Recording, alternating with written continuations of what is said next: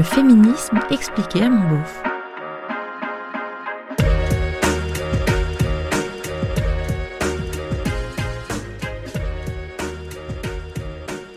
Qu'est-ce que les féministes reprochent à la galanterie?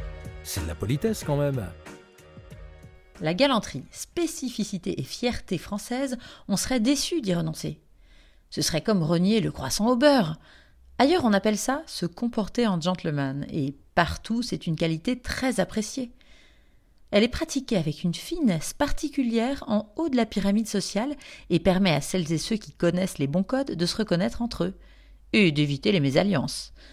Moi-même, comme la plupart des femmes, je suis séduite par la galanterie et j'ai beau essayer de me déconstruire, un homme qui n'est pas galant me fait l'effet d'un gros plouc.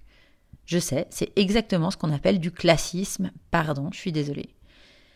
La galanterie, c'est le fait d'être particulièrement aimable et prévenant, mais juste avec les femmes et seulement quand on est un homme.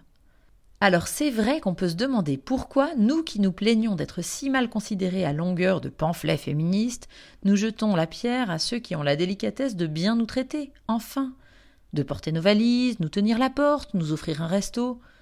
Alors attention, on apprécie l'intention autant que les actes. Hein. Porter une valise jusqu'au troisième étage sans ascenseur, c'est lourd et fatigant. Alors merci beaucoup, surtout si t'es plus costaud que moi. Pourtant, je suis prête à le faire moi-même si ça peut faire avancer la cause. Ben en fait, c'est parce que remettre en cause la galanterie, c'est remettre en question le système patriarcal dans son ensemble. Et en quoi ça ferait avancer les choses? Eh bien tout simplement parce qu'il s'agit de maintenir les femmes dans une position d'infériorité.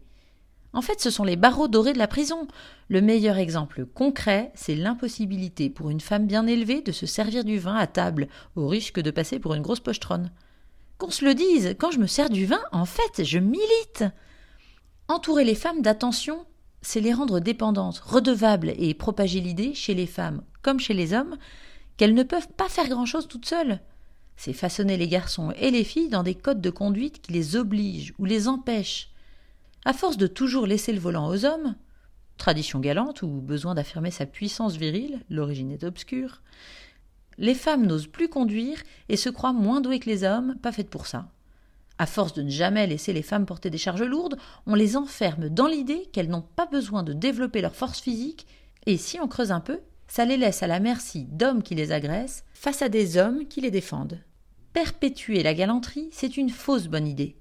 On peut apprendre la politesse, le respect de l'autre, on doit les apprendre évidemment, mais j'aimerais pouvoir moi aussi servir du vin à mon voisin de table et que ça lui fasse plaisir. Surtout si c'est toi, mon beauf. C'était le féminisme expliqué à mon beauf, un podcast d'Aline Baudré-Scherer. Si vous aussi vous vous questionnez sur le féminisme, si vous voulez savoir pourquoi les féministes ont du poil aux pattes ou portent un clito en pendentif, pourquoi elles plombent l'ambiance en soirée et ce qu'est la théorie du genre, si vous trouvez qu'elles en font trop et si vous avez envie de comprendre, posez-moi vos questions sur Instagram ou Facebook, Féminisme à mon beauf. Ah oui, et si vous pouvez ajouter des étoiles et des commentaires hyper sympas sur vos applis de podcast, ce serait vraiment hyper cool de votre part. À bientôt!